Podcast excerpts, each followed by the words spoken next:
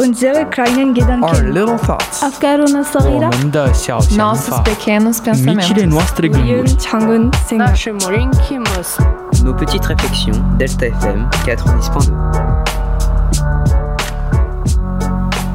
Bonjour tout le monde et bienvenue sur notre petite réflexion épisode 2. Et oui, vous venez d'écouter nos tout nouveaux génériques. Aujourd'hui, on accueille une nouvelle chroniqueuse, Colline, qui viendra une semaine sur deux nous parler de plein de choses et notamment d'histoire avec un grand H. Salut Et on a aussi Claire, une nouvelle personne à la technique.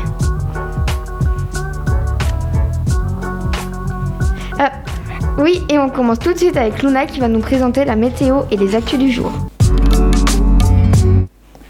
Bonjour à toutes et à tous. Alors, côté météo, Poitiers et Jeunet-Marigny seront plutôt nuageux. Euh, le vent souffle à environ 30 km, euh, 13 km heure. Les températures sont d'environ 17 degrés pour euh, Jeunet-Marigny et pour Poitiers. Et demain, ce sera la Saint-Jérôme. Alors, côté actu, donc, euh, concernant le coronavirus, euh, la pandémie aurait fait 1 million de morts dans le monde selon l'AFP. Et d'après l'OMS, il pourrait y avoir environ 2 millions de morts si l'on ne fait rien pour limiter la propagation du virus. Ensuite, lors des élections sénatoriales, bien que peu nombreux, les écologistes ont gagné six nouveaux sièges. Donc ils peuvent former un groupe parlementaire, c'est-à-dire qu'ils vont pouvoir bénéficier des avantages dont disposent les groupes politiques. Euh, enfin, de violents combats entre l'Azerbaïdjan, désolé pour la prononciation, et l'Arménie ont éclaté et ont fait 39 morts dans une province rattachée du coup à l'Azerbaïdjan, mais peuplée uniquement d'Arméniens. La communauté internationale craint le début d'une nouvelle guerre. Merci Luna pour les actus. Euh, et on enchaîne avec la rubrique des expressions mystérieuses qui nous intriguent. Et aujourd'hui, c'est toi, Anaël, qui va nous l'expliquer. En effet, on est parti pour découvrir la signification de la mystérieuse expression toucher du bois. Tout d'abord, si vous ne connaissez pas cette expression, c'est un peu un équivalent de j'ai de la chance lorsqu'il vous arrive des choses positives. Mais en quoi poser la main sur du bois porte vraiment chance? Il y a plusieurs significations, mais c'est assez simple. En Égypte antique ou en Grèce, on pensait que le bois était l'antre du génie du feu, ou bien qu'il dégageait tout simplement une force d'énergie. Ce qui peut se comprendre puisque le bois est le principal composant du feu. L'autre explication viendrait de la religion chrétienne. Premièrement, le Christ, donc Jésus, était un ébéniste à la, à la base et en plus il a été crucifié sur une croix de bois. C'est donc très symbolique et pour conclure, toucher du bois revient à faire appel au Dieu. Merci Anaël et maintenant pause musicale et on va écouter Hero de Tommy Profit Mike Maines. There's a fire in the city, panic in the air. Far from your mother's arms, with a heart full of fear. You see the black clouds twisting,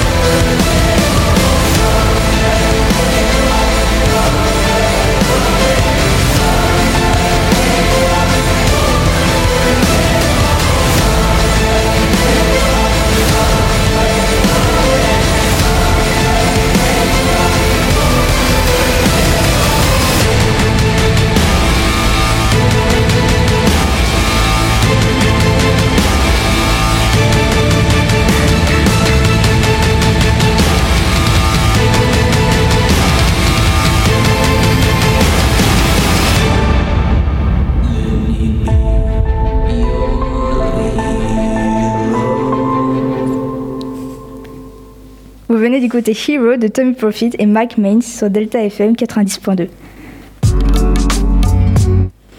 Et maintenant, une chronique anti-sèche par Oriane sur l'étranger Albert Camus, qui n'est pas dans le programme du tout. Alors oui, je sais que ce n'est pas au programme, mais au moins ça agrandit la culture générale et moi, ça m'entraîne pour la fameuse lecture linéaire du bac. Alors, aujourd'hui, j'avais envie de vous faire une petite chronique littéraire. Et comment ne pas en faire une sur le non moins célèbre L'étranger d'Albert Camus? Euh, évidemment. Attention, petit disclaimer, je ne vais pas entrer dans les détails, sinon autant faire une émission complète à ce sujet. Mais je vais vous faire un bref résumé et vous expliquer le but de Camus en écrivant ce roman. Et deuxième petit disclaimer, pour ceux qui n'auraient pas lu le livre et qui n'aiment pas être spoilés, bah bouchez-vous les oreilles ou revenez quand vous l'aurez lu. Donc, pour ceux qui sont toujours là, je vais vous faire un petit résumé et vous parler un peu de Camus et de son histoire du mouvement euh, et de son mouvement littéraire. Cela se passe donc en Algérie et c'est l'histoire de Meursault qui s'exprime à la première personne du singulier et c'est très important car c'est ce qui va nous indiquer ce qu'il ressent. Donc, point de vue interne pour intégrer un peu de vocabulaire. Donc, dès les premières lignes, il apprend la mort de sa mère. Événement bouleversant, mais contre toute attente, Meursault restera d'apparence insensible suite à cette annonce. Il ne pleurera pas lors de l'enterrement et décrira seulement la chaleur accablante. Bon, on peut dire que ça peut être un choc post-traumatique. Mais le lendemain, il rencontre une jeune femme, Marie, avec qui il va flirter, au point qu'elle le demandera en mariage un peu plus tard. Et Meursault se retrouvera à dire oui sans qu'on ne comprenne pourquoi. On a donc là accès à ses sensations, la chaleur, la fraîcheur de l'eau, etc., mais pas à ses sentiments. Ensuite, je vous passe les détails, mais quelques jours plus tard, il part en vacances avec un ami, Raymond Sintès, qui est en mauvais terme avec un groupe d'Arabes, puisque je rappelle qu'il se trouve à Alger. Tout se passe bien jusqu'au jour où les deux amis tombent sur ce groupe en question. Une bagarre éclate, mais finalement il se passe rien. Et plus tard, notre personnage ressort sur la plage, donc seul, et retombe sur un des antagonistes. Et là, bah, c'est le drame. Il tire un coup sur l'arabe, suivi de quatre coups sur le corps inerte, et on ne sait toujours pas pourquoi. Pendant cette action, Meursault décrira toujours la chaleur ambiante, ce qu'il voit, mais à aucun moment il ne parlera de ses sentiments. Je cite, euh, je vais citer un passage. J'ai compris que j'avais détruit l'équilibre du jour, le silence exceptionnel d'une plage où j'avais été heureux. Alors j'ai tiré encore quatre fois sur un corps inerte où les balles s'enfonçaient sans qu'il eût paru. Et c'était comme quatre coups brefs que je frappais sur la porte du malheur. Voici les derniers mots de cette première partie, car ce livre est écrit en deux grands mouvements, donc toute l'intro jusqu'au meurtre, puis la seconde partie traite de son emprisonnement et de son procès. Et lors de son emprisonnement, il a l'air totalement aussi indifférent à la situation, et c'est la même chose au procès. Donc voilà en gros pour le résumé assez bref du roman. J'espère que je vous ai pas perdu en route. Et euh, avant, il faut recontextualiser un peu le tout. Je vais essayer d'être rapide. Donc Albert Camus a publié ce roman en 1942 pendant la Seconde Guerre mondiale et ça s'inscrit dans le mouvement de l'absurde qui est inventé par Monsieur Camus lui-même. Et pour lui, c'est carrément une philosophie. Il dit que notre vie et nos actions ne reposent sur aucune logique. L'être humain ne cesse de chercher un sens et une raison à la vie, et c'est ce que notre écrivain trouve absurde. Le titre L'étranger qualifie le personnage de Car on se rend vite compte qu'il est totalement indifférent et donc étranger à toute chose, à toute logique. Et donc justement, c'est à ce procès que le personnage va rencontrer la logique même de notre société à travers la justice et l'avocat qui essaiera en vain de comprendre Meursault. Tout le livre est basé autour de ce conflit entre société et l'étranger, étranger à ce monde, à cette logique. Et donc, de par cette différence, Meursault sera finalement condamné à mort par la justice. Mais au final, on l'aura plus condamné pour ne pas avoir pleuré à l'enterrement de sa mère plutôt que pour son acte, parce que c'est toujours la même chose, ce n'est pas logique pour notre société. Et donc là encore, il n'aura pas d'émotion apparente. Pour finir, je vais vous euh, faire l'analyse de la fin du passage que je vous ai cité tout à l'heure, qui était alors j'ai tiré encore quatre fois sur un corps inerte où les balles s'enfonçaient sans qu'il eût paru. Et c'était comme quatre coups brefs que je frappais sur la porte du malheur. Je voulais analyser cette dernière phrase parce que je trouve que cette comparaison est très intéressante et qu'elle est difficile à comprendre sans explication. Donc en fait, euh, cette dernière phrase peut être perçue comme un acte de suicide car l'action de frapper à une porte est volontaire. C'est donc comme si Meursault se résignait à mourir, euh, comme s'il savait qu'il était fichu dès qu'il avait tiré sur le corps et qu'il avait compris la fatalité de son geste. Voilà, alors je vous avoue qu'au début je détestais ce personnage parce que je le comprenais pas, j'arrivais pas à comprendre ses émotions, de, bah, par son manque d'émotion du coup, et il nous en devient presque antipathique. Mais bon, finalement on commence à comprendre avec les explications. Et euh, donc voilà pour cette chronique littéraire, j'espère qu'elle vous aura plu et que je n'ai pas été trop longue, et j'espère aussi qu'il vous aura quand même donné envie de le relire ou de le lire, tout simplement. Merci Oriane, je sens qu'on va avoir notre bac grâce à ça. On passe maintenant à Colline, que vas-tu nous présenter? Alors moi je vais revenir sur un classique de l'histoire en vous parlant du débarquement de Normandie. On va en 1944. Donc la France, elle est occupée par les Allemands, quelques Français résistent encore face à l'ennemi comme Jean Moulin ou encore Lucie Aubrac. Enfin bon, je vous en parlerai un autre jour plus en détail. Cependant, Charles de Gaulle, lui, décide de continuer à résister, mais en Angleterre, mais en Angleterre, où il met en place, à l'aide de ses alliés, le débarquement. L'Angleterre a été choisie pour s'entraîner. Cette terre devient donc un camp d'entraînement où se retrouvent plein de soldats et on y stockait les munitions et du matériel. La Normandie a été cho- choisie stratégiquement car c'est une terre adaptée et que les Allemands attendent un débarquement dans le Pas-de-Calais.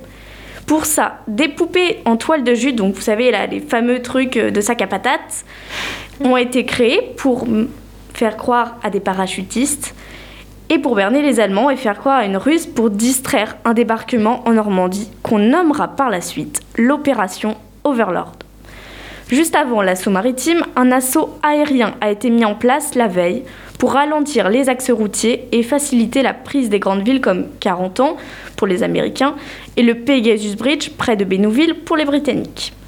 Ensuite, l'assaut maritime se fait. Des Américains, des Canadiens, des Anglais, des Hollandais et quelques Français, notamment la troupe du commando Kiefer, composée de Français et de Britanniques, 177 exactement, étaient présents. On peut citer Léon Gauthier, figure mythique habitant à Ouistreham, sans oublier Hubert Fort. Ce sont les deux derniers survivants du de ce commando. Ils débarquent sur cinq plages Utah Beach, Omaha Beach, Juno Beach, Sword Beach et Gold Beach.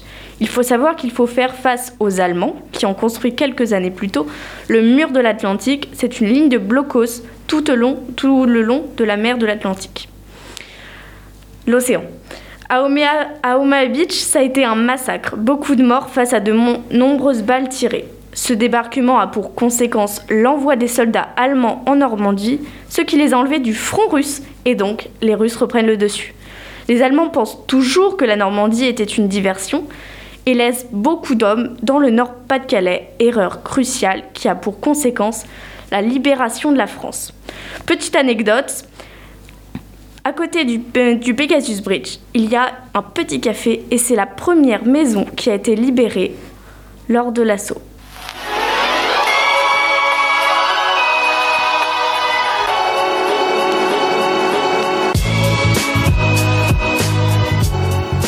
Et voilà, c'est fini. On vous dit au revoir sur ce nouveau générique de fin. Merci à Colline d'être venue ajouter tes réflexions aux nôtres et merci à Claire pour la technique. On espère que ça vous aura plu. On revient toujours mardi prochain à 13h pour un troisième épisode.